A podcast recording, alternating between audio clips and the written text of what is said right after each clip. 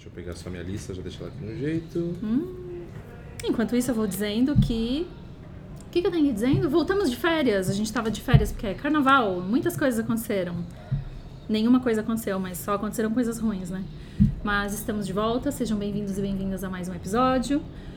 Antes de apresentar meu convidado, eu quero lembrar a todos e todas e todes para assinarem o canal, compartilharem conteúdo, darem like no vídeo, deixarem comentários. Se você não quiser participar da discussão nos comentários no YouTube, você pode mandar um e-mail para disco@canalceira.com. A gente também está nas suas plataformas de streaming prediletas se você quiser só ouvir. Mas lembre-se que quando você estiver ouvindo, teremos várias participações do que acontece num ambiente ao ar livre como esse.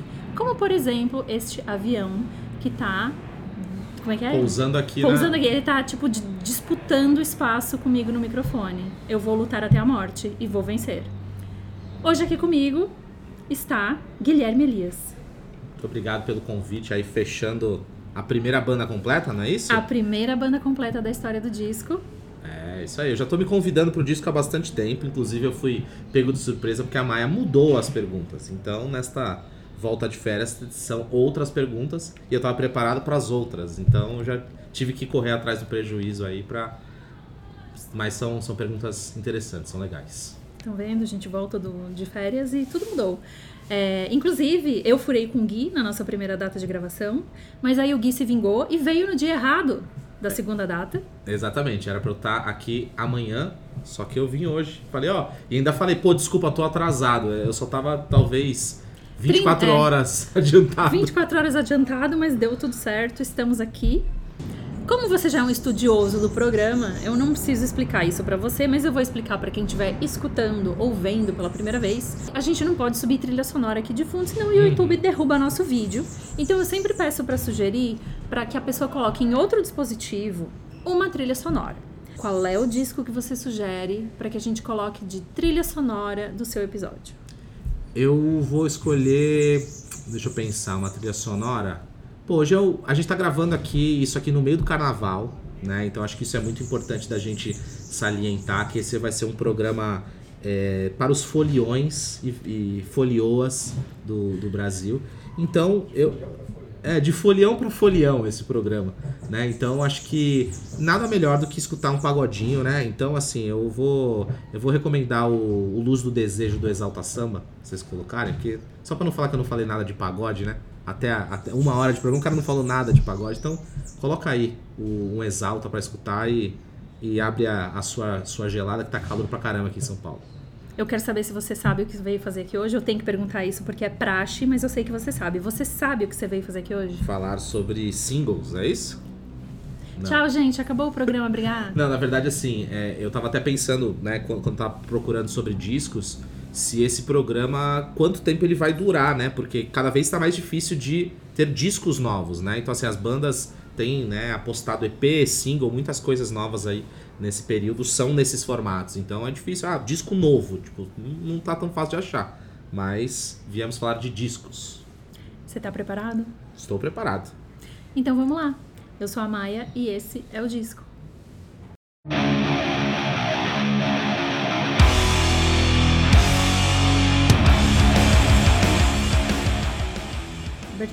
Que disco você escutou vindo pra cá? Qual foi o disco trilha sonora do caminho? Na verdade, eu não vim escutando nada porque eu vim loucamente mexendo na minha lista de discos, né? Então, talvez é, o, o Uber estava escutando alguma coisa genérica que estava passando na rádio que é totalmente plástica que pra mim não foi nem considerado música nos meus ouvidos. Então eu volto pra pergunta de quando a gente fazia este programa de forma remota, que é qual foi o último disco que você ouviu por inteiro, sem pular nenhuma faixa? Sem pular nenhuma faixa, eu acho que eu acabo voltando sempre pros pros de sempre assim. Eu acho que foi o Extreme Aggressions do Creator.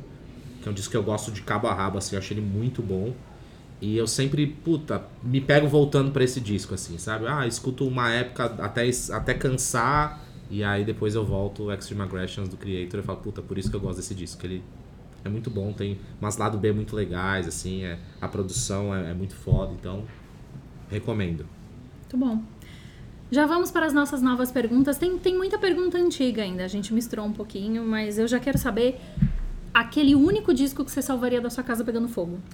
É, eu, eu tenho um disco físico, né? E falando de. Eu tenho poucos discos físicos, né? Então eu utilizei essa pergunta é, para exatamente falar sobre um disco físico que eu tenho, que né, não, é, não é no sentido figurado.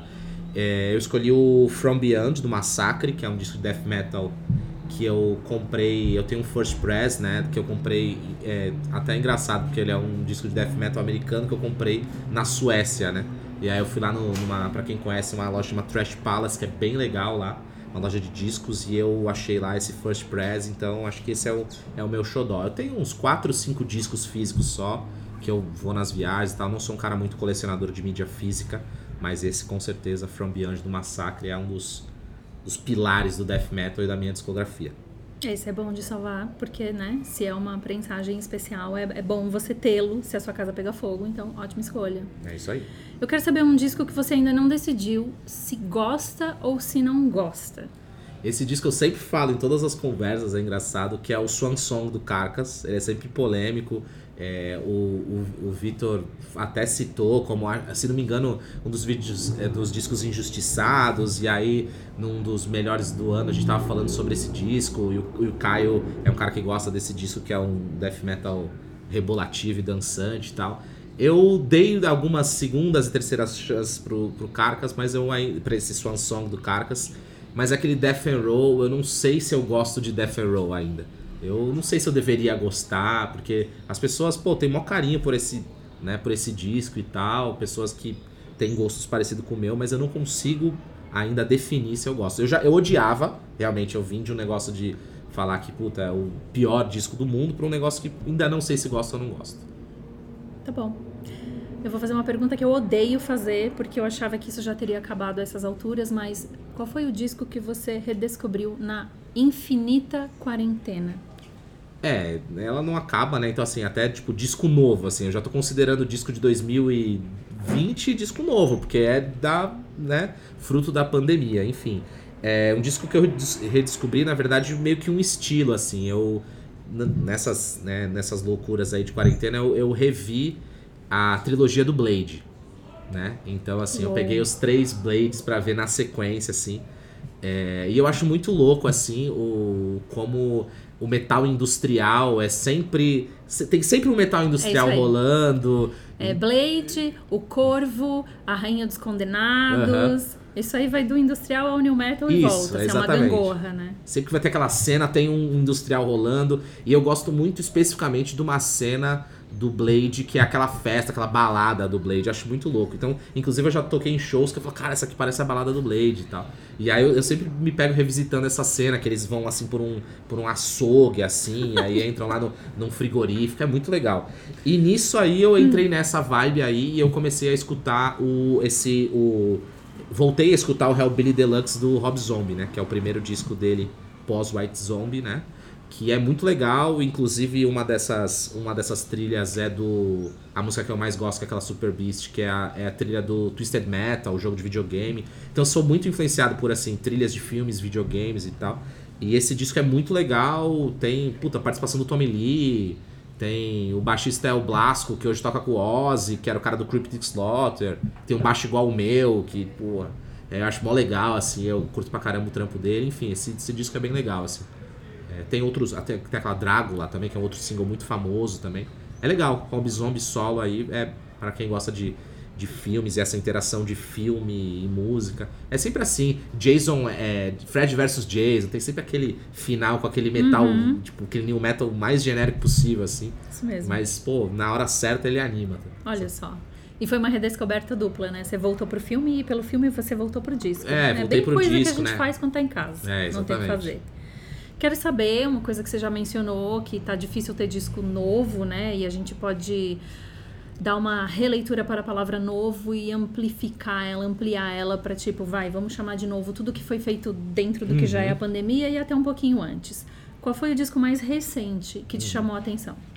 É, eu. É, essa pergunta eu mudei, né? Tipo assim, eu tava relendo aí um pouco as. Como a gente falou, a gente né, teve uns desencontros de agenda e tal, eu já tava com essa lista pronta. E eu fui revisitar se eu não tava, né, falando nenhuma besteira e tal.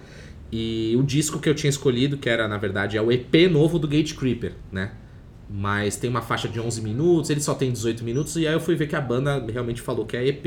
Então a gente tava até discutindo o que, que é um EP, o que, que é um EP longo, o que, que é um disco curto, até onde vai esse negócio, né? E aí de última, é, de última hora eu tirei esse Unexpected Reality do Gate Creeper e eu coloquei um disco que ano passado eu não falei em nenhuma das listas e tal. E também não vi muito, muita gente achou que é meio genérico, que é o Necroceros do Asphyx, que é uma banda da é, uma banda da Holanda que é muito legal assim.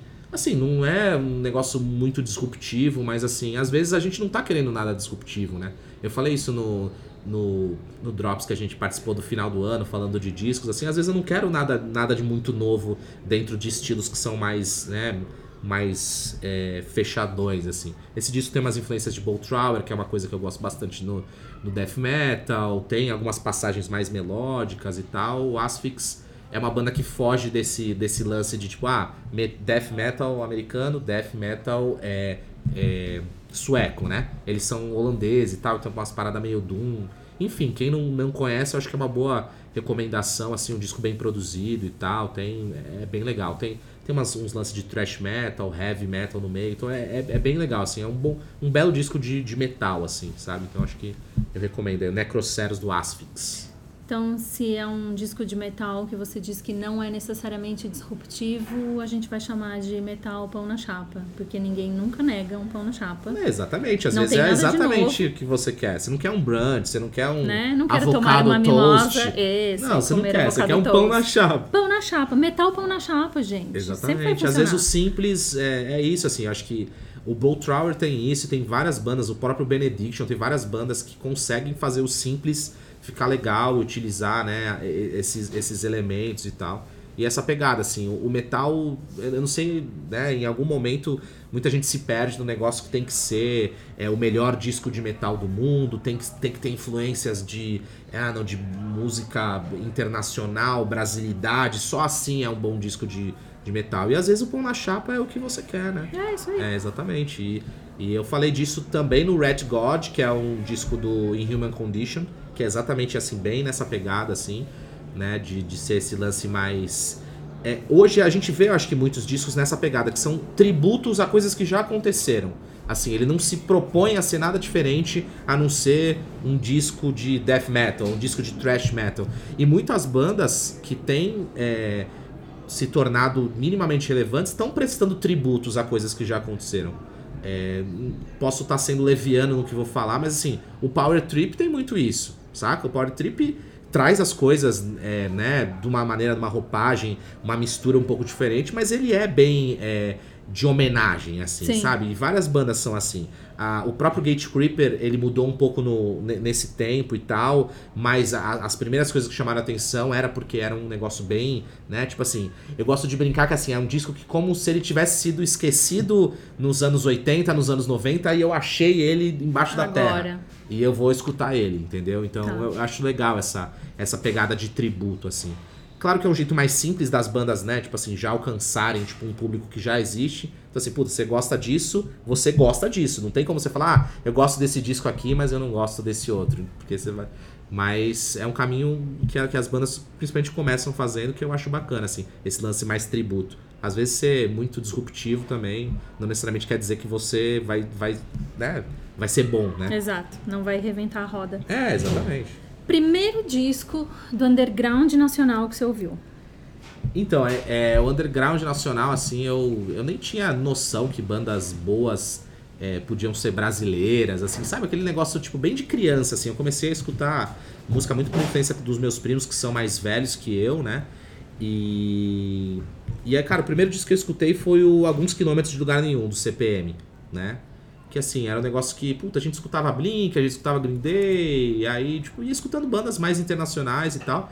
E aí na Sound of Fish, que é uma loja muito famosa em Santos, então quem é de Santos conhece, do Fera e tal. Aí teve esse, tinha esse disco de uma banda até então, né? Tipo assim, era de 2000, 2001, uma coisa assim, né?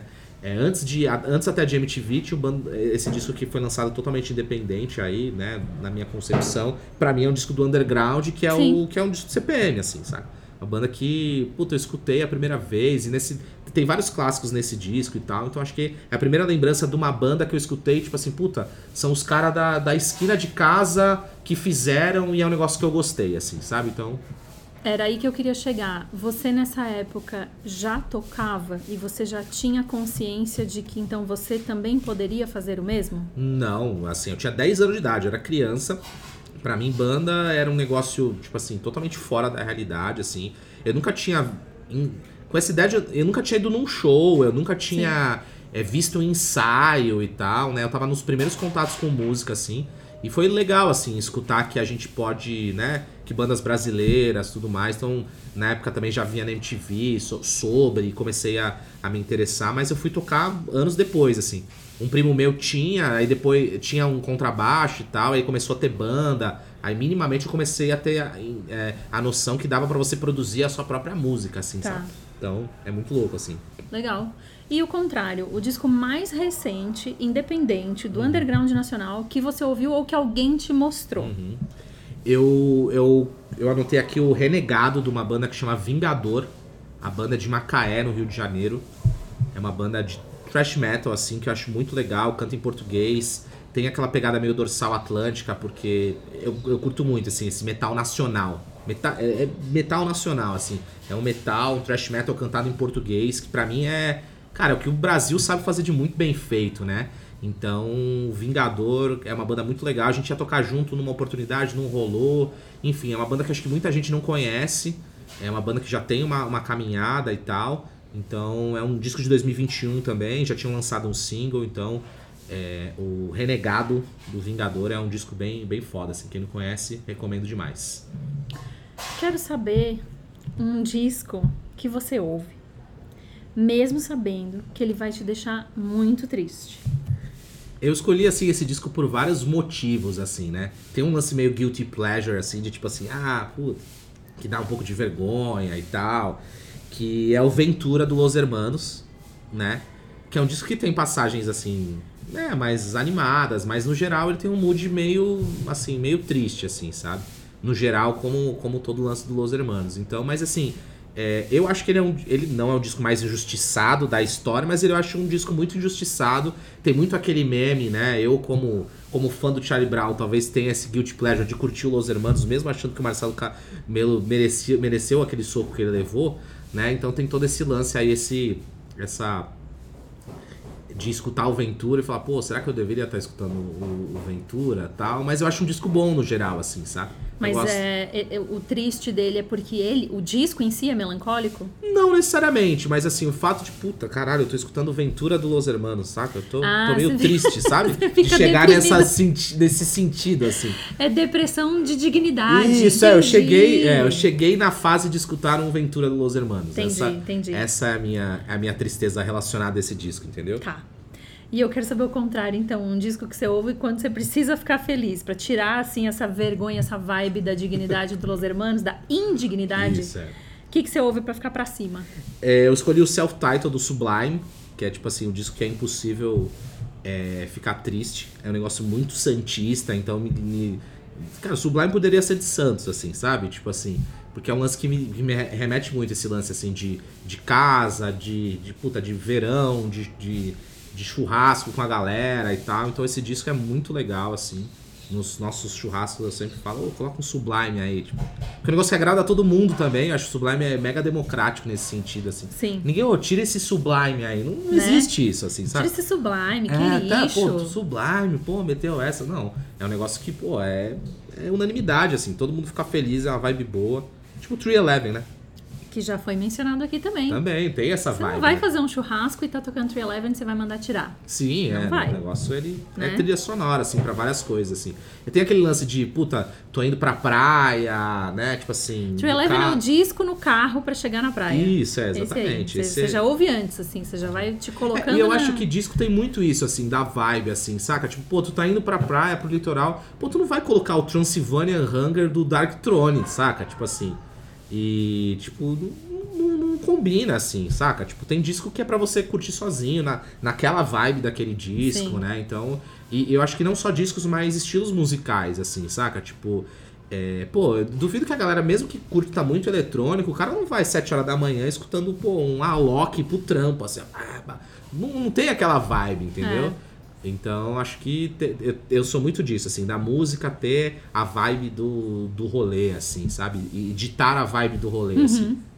Você já falou um pouquinho de Guilty Pleasure, então eu quero ir bem pra essa linha, porque eu quero saber um disco que nem seus amigos mais próximos, que sabem muito sobre o seu gosto musical, nem esses amigos imaginam que você escuta. Eu coloquei aqui um disco que, porra, né? Acho que ninguém, né? A galera sabe que eu escuto pagode, tal, tal, tal. Essas aí já, todo mundo já sabe. Mas eu coloquei o Waterfall da Enya, que eu curto uns New Age também. New Age é muito legal. Um dos, um dos meus primos curtia bastante essa, essa onda meio New Age e tal. Aí ele curtia uns Cranberries, aí curtia um- umas paradas assim mais leves. E aí a gente começou a entrar nessa, nessa onda assim de, de escutar Enya. E tem, pô, eu, gosto pra caramba, assim. Eu gosto dessa vibe assim, tipo.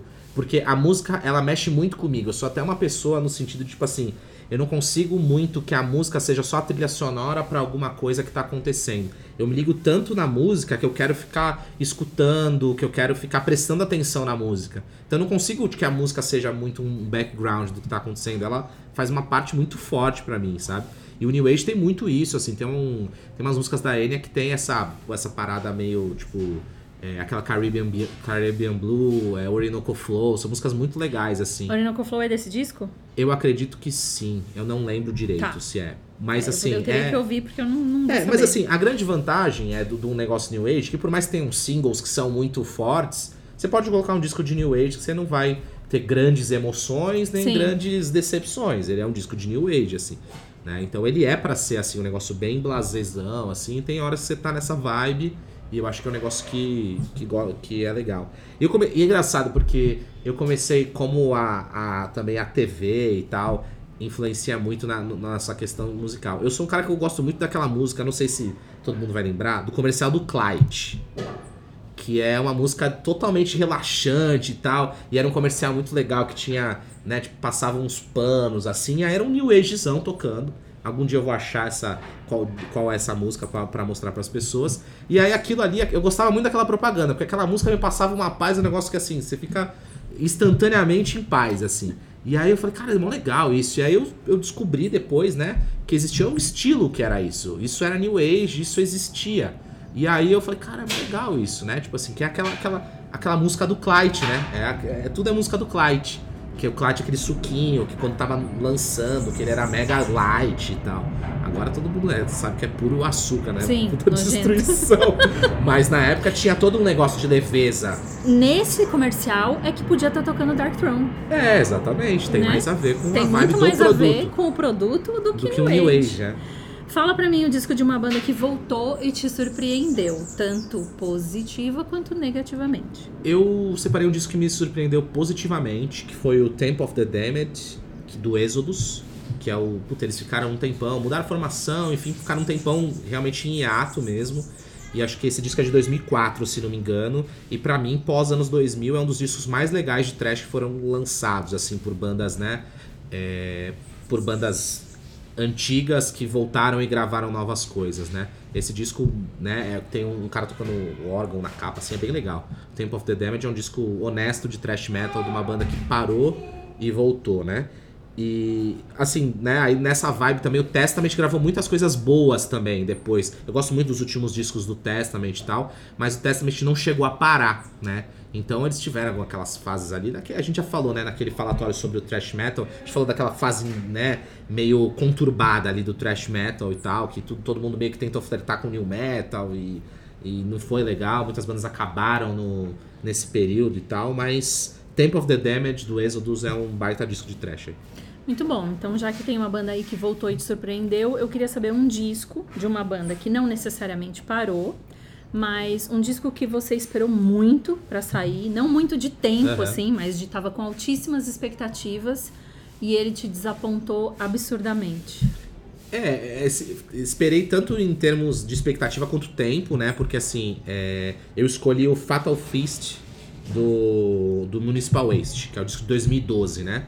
Então em 2007 eles tinham lançado o Art of Parting, que, puta, era é o auge. Para mim é o, puta, o auge do, desse retro trash que eu vivi, assim. Era adolescente vivendo aquilo, começando aí em rolê underground e tal, começando, começando a, a, a frequentar isso. A gente tinha as bandas do Brasil que estavam fazendo muitas coisas legais nessa onda, né? Bandanos, Violator, enfim. Então eu vivi muito intensamente aquela época do Municipal Waste. Municipal Waste, pô, aquele o, o clipe, quem não conhece, o clipe da Unleashed the Bastards, o cara pelado pulando no, no, no numa cama elástica e a, a, o bodyboard, tudo aquilo que, né, que tá aí até hoje no, no que a gente entende como trash. E aí eles lançaram, fizeram, né, muitos shows. Eu fui num show pós isso e tal. E aí, pô, todo mundo na expectativa do próximo disco no Municipal Waste, que era, pô, um dos, um dos gigantes, né, dessa, dessa onda.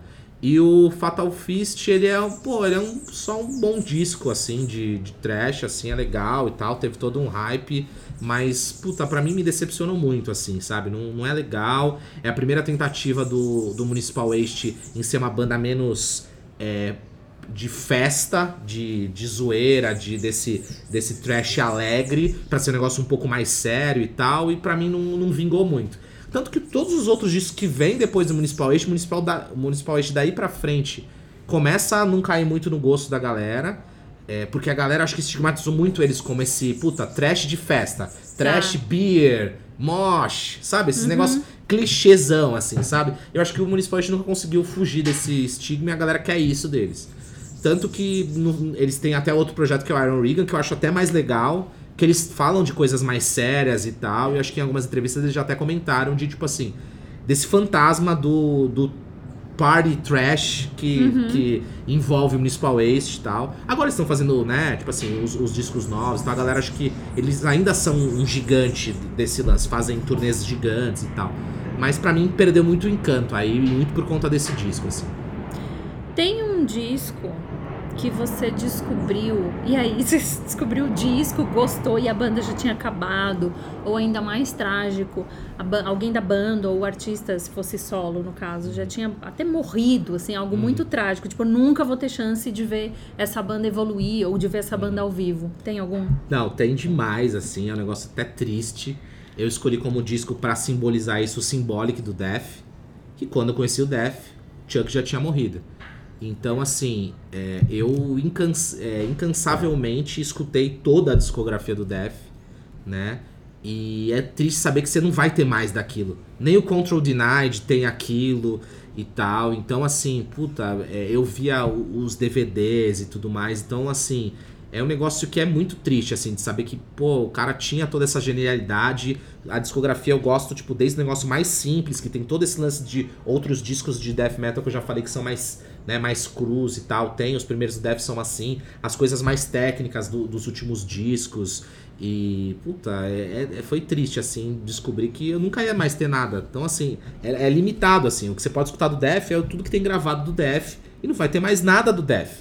E aí, e não tem nada igual ao Def. Tipo assim, outras coisas, né? Aí volta naquilo que eu falei das bandas de homenagem, né? É, existe uma banda chamada Gruesome, que o que eles querem fazer é ser um tributo ao Def sem, sem pretensão de ser diferente de nada.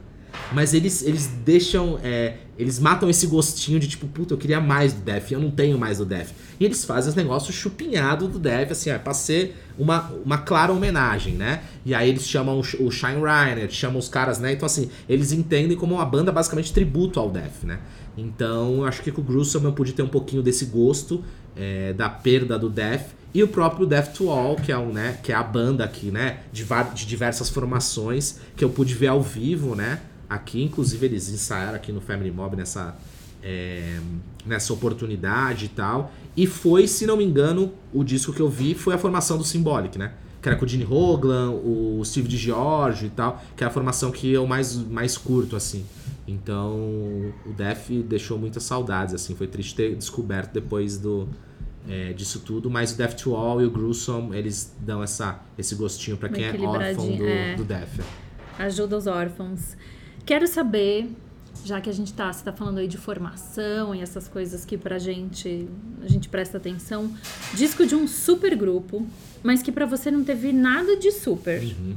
É, é até impressionante, eu não sei se alguém já falou dessa banda aqui, bem ou mal, porque eu acho muito, muito qualquer coisa pro nível dos caras, que é o The Winery Dogs. Que é o, é o. Bom, ninguém nem conhece, né? Ninguém nem sabe do que eu tô falando. Que é o self-titled dele, que assim, é o Mike Portnoy, o Billy Sheehan e o Rich Kotzen. Tipo assim, tinha tudo para ser muito bom, né? Tipo assim, Mike Portnoy, baterista do Dream Theater, um dos mais foda do mundo. Billy Sheehan, um dos, ba dos baixistas mais influentes, né? Tem tudo, né? Pô, todo aquele jeito foda dele tocar, Mr. Big e tal, né? Todo o trampo que, que ele faz com a carreira solo do Steve Vai. Tipo assim, o cara é icônico também.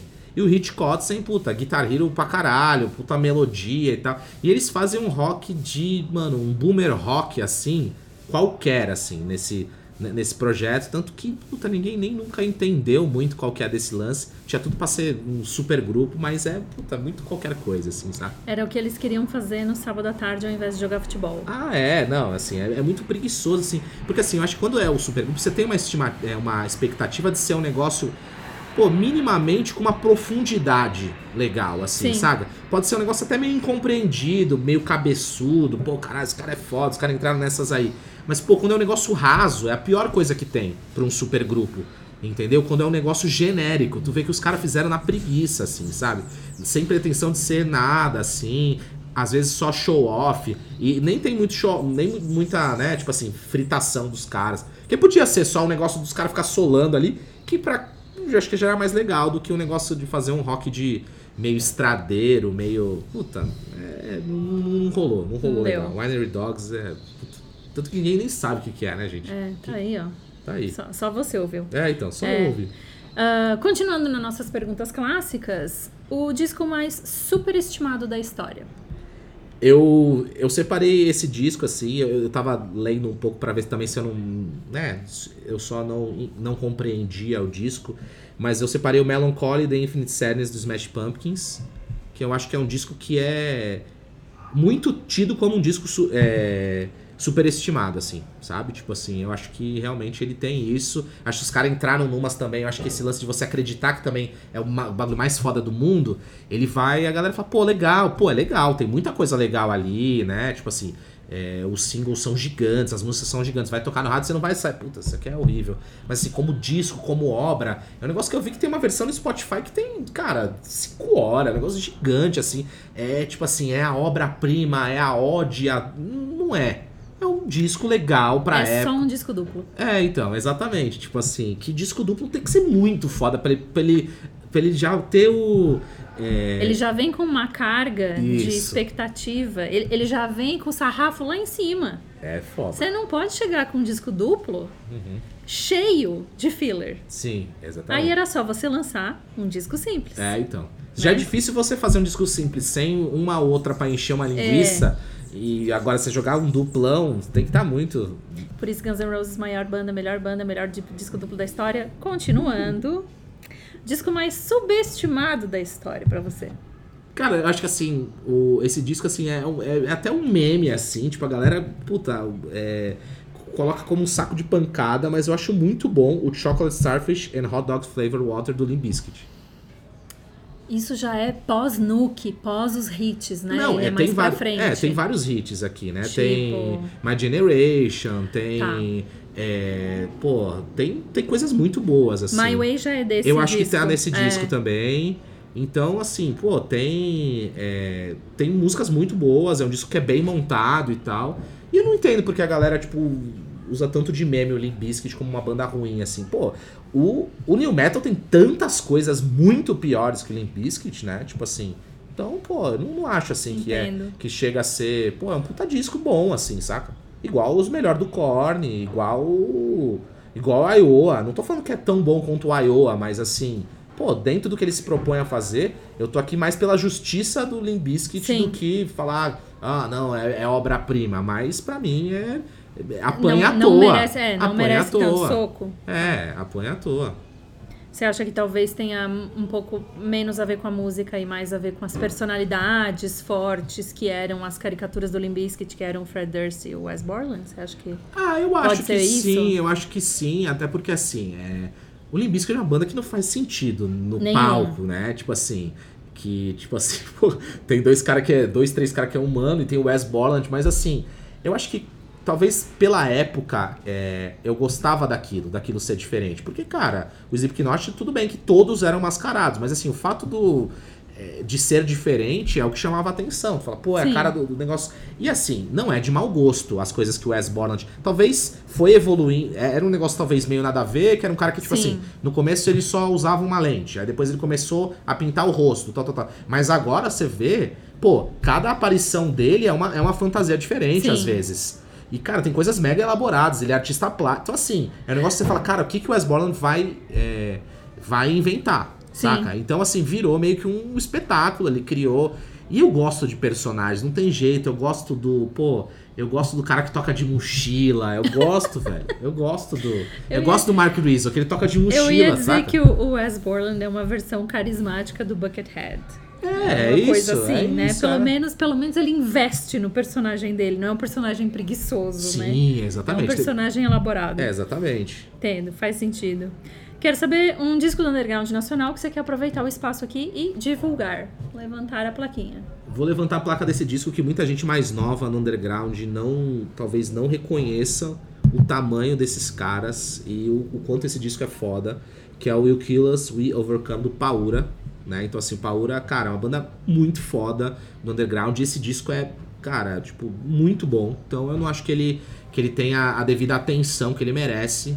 Então, se você nunca escutou You Kill Us, We Overcome do Paura, recomendo demais. Banda foda, banda antológica aqui de São Paulo. É, eu acho que muita gente não é da. Que, que vê o programa não é de São Paulo também. Né? O, o Paura talvez não seja tão reconhecido fora de São Paulo como é em São Paulo, né?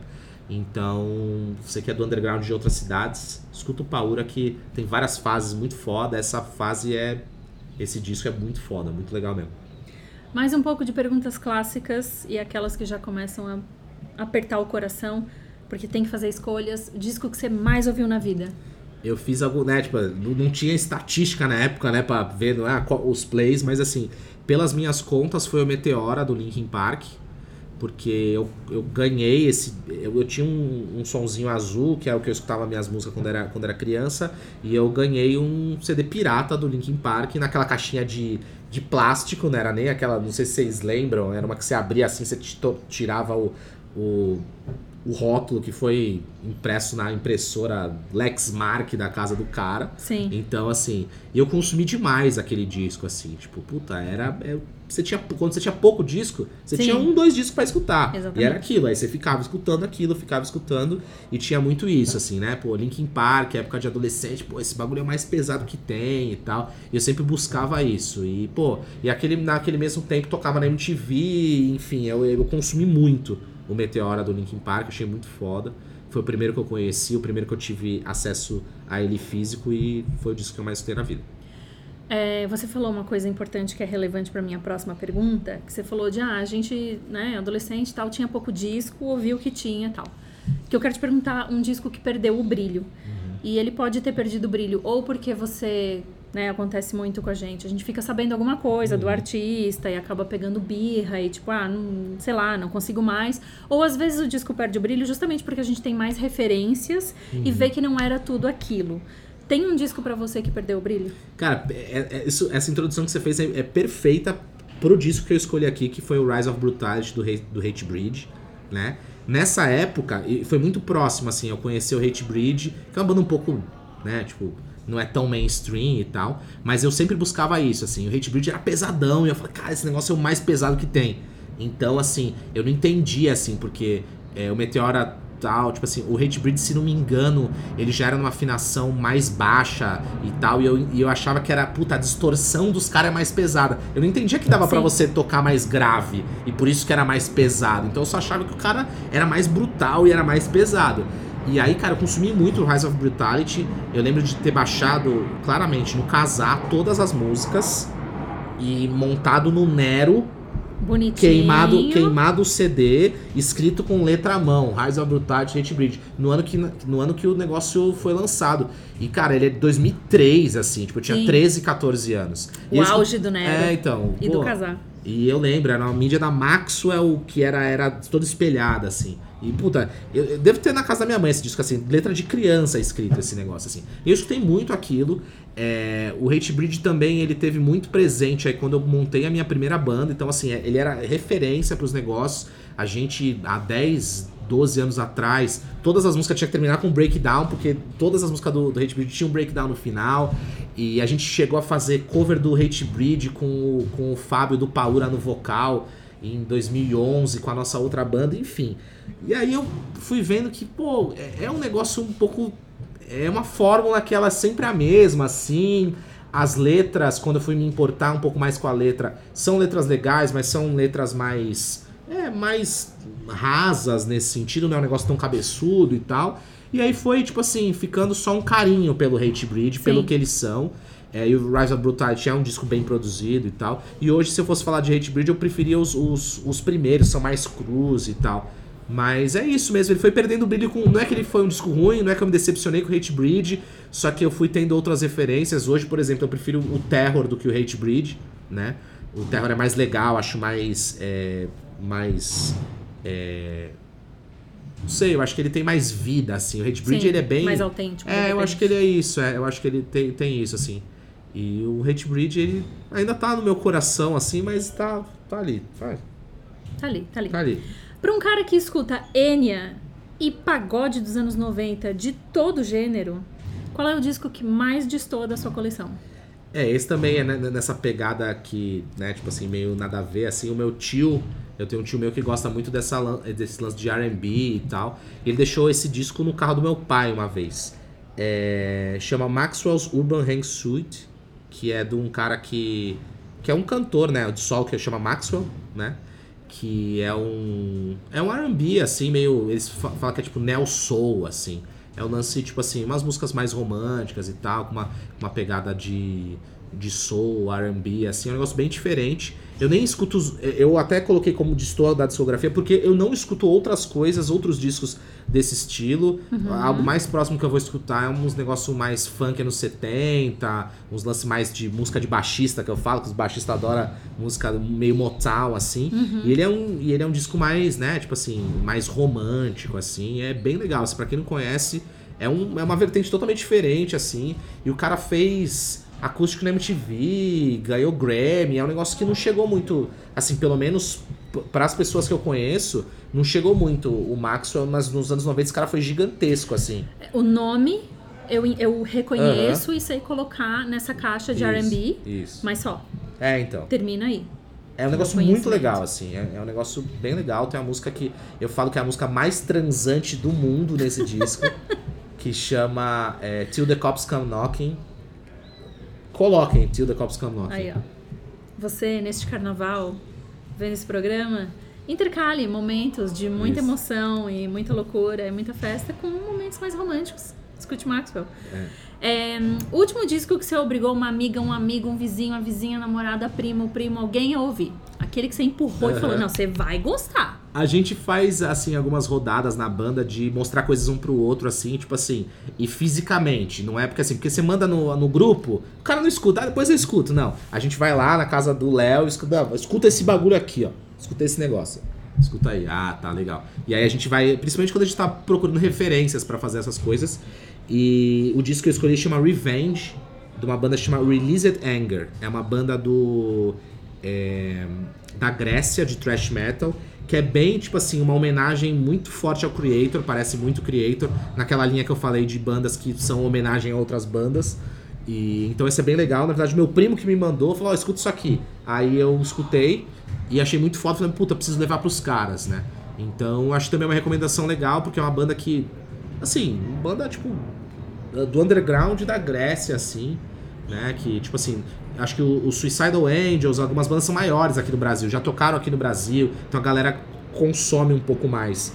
Mas esse Released Anger é bem legal. Revenge, é bem legal. Pra quem gosta de Creator, eu recomendo demais. E pegou bem? Todo mundo que ouviu gostou? Gostou porque, assim, é aquele negócio que, assim, você gosta do Creator, você vai, você vai gostar. Não tem como você não gostar. É Você- o que a gente falou dos Se caminhos você falar que você não paralelos. você tá errado. Você tá errado, porque, assim, você gosta disso aqui, então você gosta disso aqui, entendeu? É então, assim... aí. Faz todo sentido. É que nem quando você vai ouvir música pop e aí os produtores são aquele, aquele círculo, assim, Aham. muito pequeno, aquela panela de pessoas. E você não. Chegou um ponto em que eu, como fã de No Doubt, como é que eu vou diferenciar uma música da Gwen Stefani feita pela Linda Perry? É. Que era do Four Non Blondes, que virou, tipo, uma compositora, assim, que trabalha só com estrela pop. Chegou um ponto em que as músicas da Gwen Stefani estavam alinhadas com as músicas da Pink. Aham. E Então aí? não dá pra você não gostar. Não dá pra você não isso aí. gostar, né? Começa a ficar uma coisa complicada. Então, tanto que as pessoas já sabem que a música. Eu acho que assim, hoje tem tanto. A, galera tem tanto essa veia do que dá certo. O cara já lança, o cara já sabe Já, que vai ser sucesso. sabe. Se ele tem isso e tem a grana pra fazer isso acontecer, não tem como. Já virou. É, já virou, entendeu? É tipo isso aí. assim. Mais uma de cortar o coração. Pior disco da sua banda favorita. É, esse lance de banda favorita é sempre meio polêmico, porque eu acho que assim, elas- ela vai mudando com, os te- com o tempo, né? Eu escolhi uma que foi por muito tempo, ainda é uma das minhas bandas favoritas, que é o Suicidal Tendencies. E que é muito fácil de falar de disco ruim do Suicidal Tendencies, porque dos, dos últimos anos pra cá, Suicidal, assim, se Das perdeu. últimas décadas É, pra então, cá, a gente pode exatamente, dizer, né? se perdeu muito no, no personagem do Mike Moore e tal, aquela loucura. E o primeiro, eu acho que o disco que começa é o Free Your Soul and Save My Mind, que é o disco que é depois do Freedom, que ainda é um disco que eu acho legal. O Freedom é o que tem a Psycho Vision, que, que tinha no, no, no soundtrack do, do Tony Hawk Pro Skater. É, Só que aí nesse disco ele começa a despirocar naqueles negócios de funk dele. Ele já, ele já começa a é, confundir Infectious Infectious Grooves com com Suicidal. Suicidal. E aí começa naquelas doideiras dele e, puta, tem um, tem um single que é horrível, que chama Pop Songs, que tem um clipe que é horripilante, assim. Nem É vi. muito ruim. A, a mudança das formações, enfim. É tudo, tudo péssimo nesse disco. Tudo que veio depois desse disco também tem lapsos de, de esperança, mas no geral, pra mim, o Suicidal é do Freedom pra trás. E ainda com algumas exceções ali no meio de coisas que É. não são legais. Mas dali desse, desse Free Your Soul pra frente é difícil de. Porque assim, se eu quisesse groove, eu escutava o Infectious Grooves, entendeu? Exatamente, né? É, esse é o lance, né? Então é, di- é difícil, assim, é difícil. Entendo e concordo. Mais uma das clássicas. Disco que você gostaria de apagar da memória. Pra poder ouvir de novo pela primeira vez. E sempre com as duas opções. Você pode apagar ele da sua memória agora e ouvir ele com todas as referências que você já tem. Ou você pode apagar ele da sua memória e voltar pra situação em que você ouviu esse disco pela primeira vez e recriar tudo isso. Qual é o disco e em Qual qual, a situação? Eu, eu penso, assim, esse disco é bom em qualquer uma das situações. Eu acho que ele é. eu- por, por isso que ele é um disco que eu gostaria de escutar novamente e tal. E talvez um dos discos que eu também mais tenha escutado na vida. Mas eu acho que seria legal a primeira vez de escutar esse disco. Por quê? Até porque não tem muitas outras coisas parecidas. Cai naquele negócio do Def, do gostinho de cara, eu quero mais disso aqui. E não tem igual esse aqui. Que é o Holy Diver do Jill, né? Então, assim, puta, é um disco, cara, que eu amo, assim, sabe? Tipo assim, nem os outros do Jill são tão parecidos quanto esse, e as coisas das outras bandas. Então, assim, tem esse gostinho de quero mais do, do Holy Diver do Jill. Eu queria vários Holy Diver do Jill, e só tem o Holy Diver, que é assim. Então, gostaria de ter essa sensação de descobrir o Holy Diver naquela época de novo, de ter escutado aquilo, que, tipo, puta, meu, é tudo. O disco é muito bom, é, foi um dos primeiros discos que eu comprei em vinil e ele tinha um som muito bom, né? Era um disco nacional, mas que tinha é, uma gramatura legal, era um puta som foda e tal. E meu pai tinha comprado pra mim uma vitrola, a gente tinha montado um som antigo pra isso e tal. Aquela capa é muito clássica, tipo assim, eu consumi muito e consumo muito o Holy Diver do Jill até hoje. Então é, é assim, tem uma a sensação é foda, gostaria de, de tê-la novamente, gostaria de ter poder ter mais sensações de Holy Diver do Jill. E um disco que você gostaria de apagar da história pra ver o circo pegar fogo Sim. ou então por egoísmo, tipo, não gosto e preferia um mundo sem ele. Olha, é um disco que eu acho que. Eu não sei como ninguém ainda que, que quer ver o circo pegar fogo, né? E gostaria de mudar o rumo da, da música, nunca, nunca quis apagar da história o Roots do Sepultura. Então, assim, eu gostaria de apagar o Roots do Sepultura pra ver o que teria sido do Sepultura, o que teria sido do New Metal, né? Então, assim, é, para mim, é, eu acho que essa pergunta é isso, pra causar o caos, assim. Eu acho que a música, o metal seria diferente e eu não sei o que seria sem o Roots do Sepultura. Eu vou dar um furo de reportagem aqui e falar que quando nós gravamos um piloto desse programa que nunca foi ao ar, com um integrante do canal Cena, que é também integrante de uma banda, essa pessoa falou sobre esse disco. Mas Então. isso nunca foi ao ar. Essa polêmica ficou guardada. E quando essa pessoa participou do disco na vida Ele, real, ele trocou a, a resposta. é, arregou e falou outra coisa.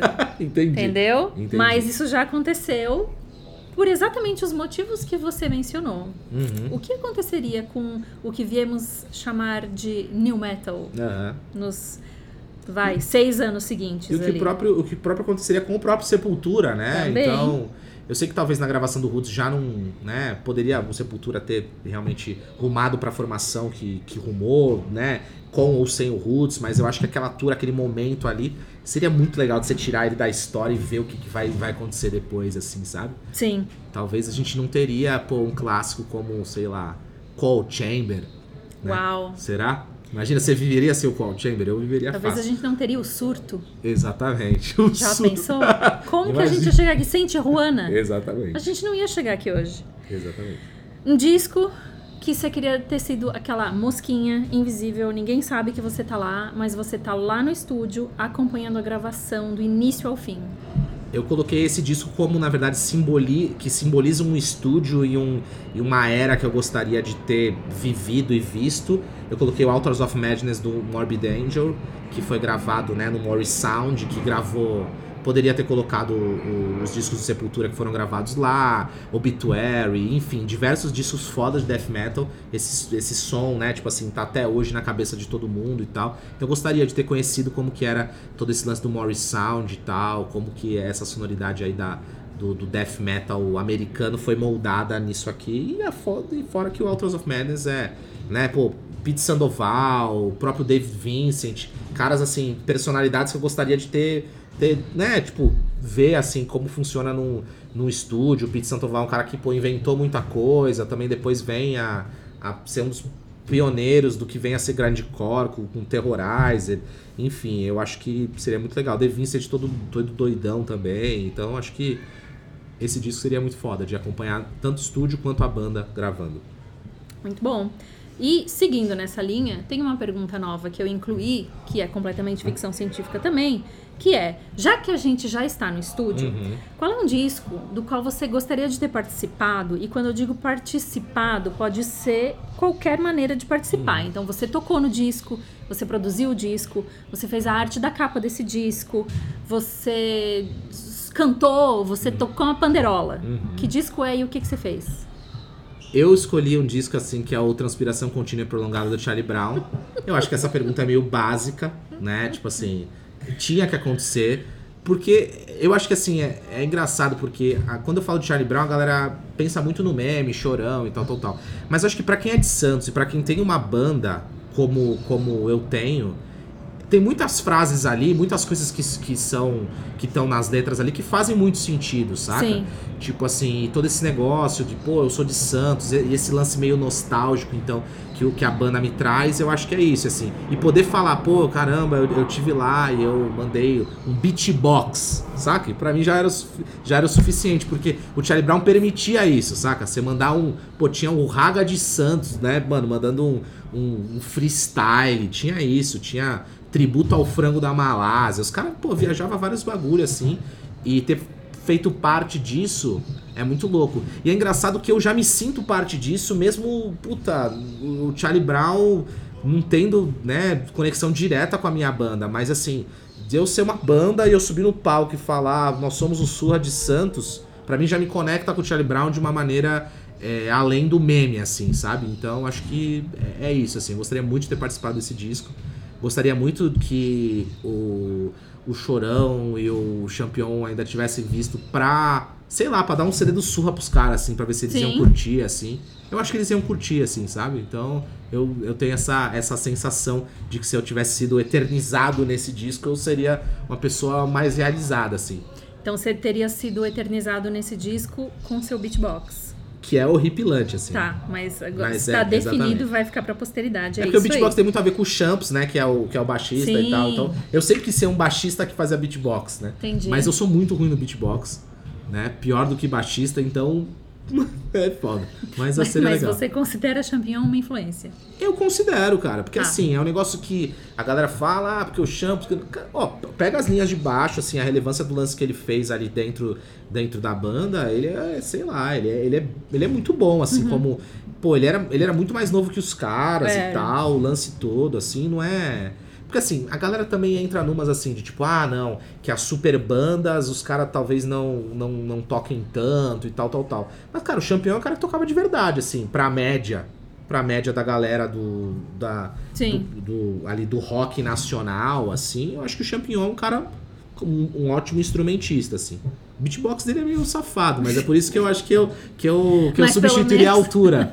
né? Mas pelo menos ele foi lá e fez. Exatamente. Então tá. E agora eu quero saber o que, que vai acontecer quando o ET cair na Terra. Primeiro que o ET vai querer ir embora porque tá mais de 30 graus. Sim. Se ele cair aqui em São Paulo ou pra cima, ele vai embora, né?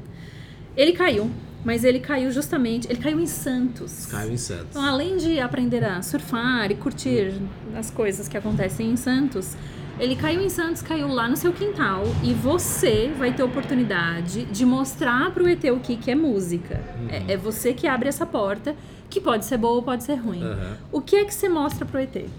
Eu separei um disco aqui que é muito assim, ele é muito. Fala, tipo assim, do, do começo da minha musicalização, que, que ele chama Seja Sambista também, do fundo de quintal, né? Então acho que as pessoas não esperavam que eu fosse passar o disco inteiro sem falar nada de samba e pagode, né?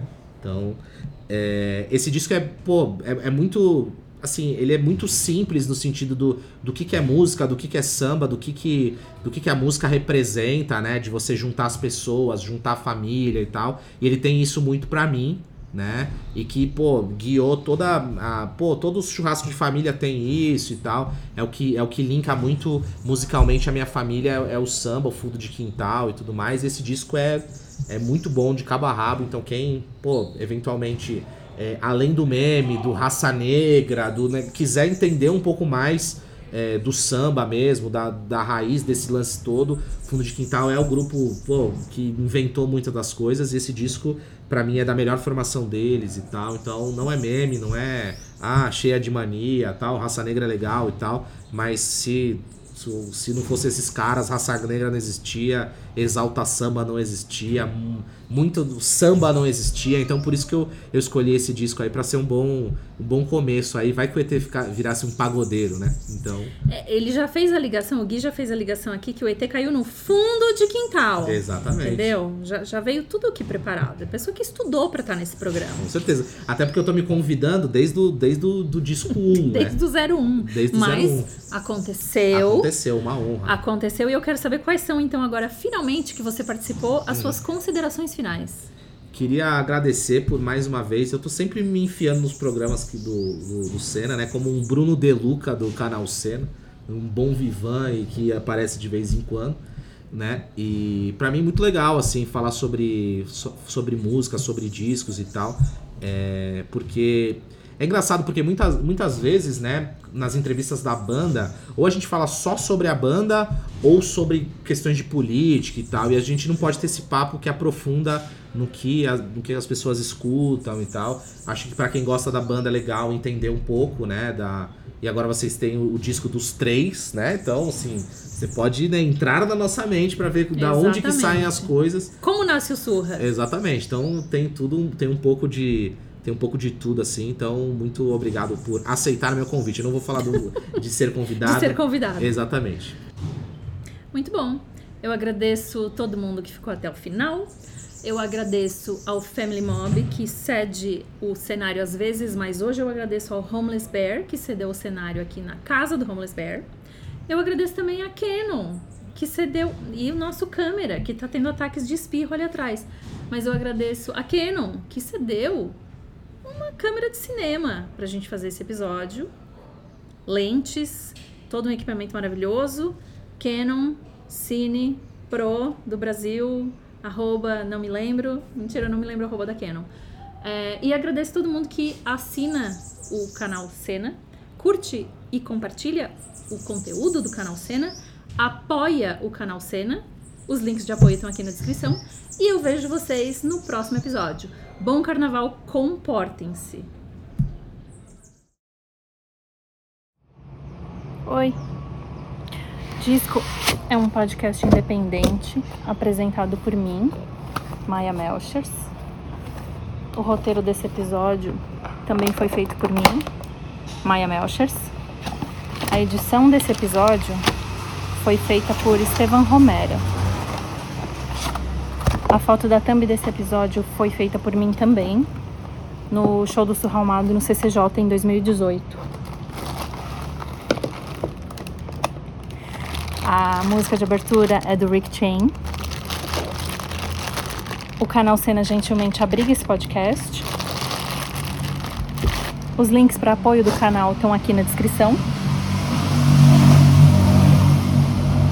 Além do canal Cena, a gente agradece o Homeless Bear, que às vezes é cenário, o Family Mob e a Canon do Brasil, que nos cede gentilmente algumas lentes e algum equipamento. Eu vejo vocês no próximo episódio.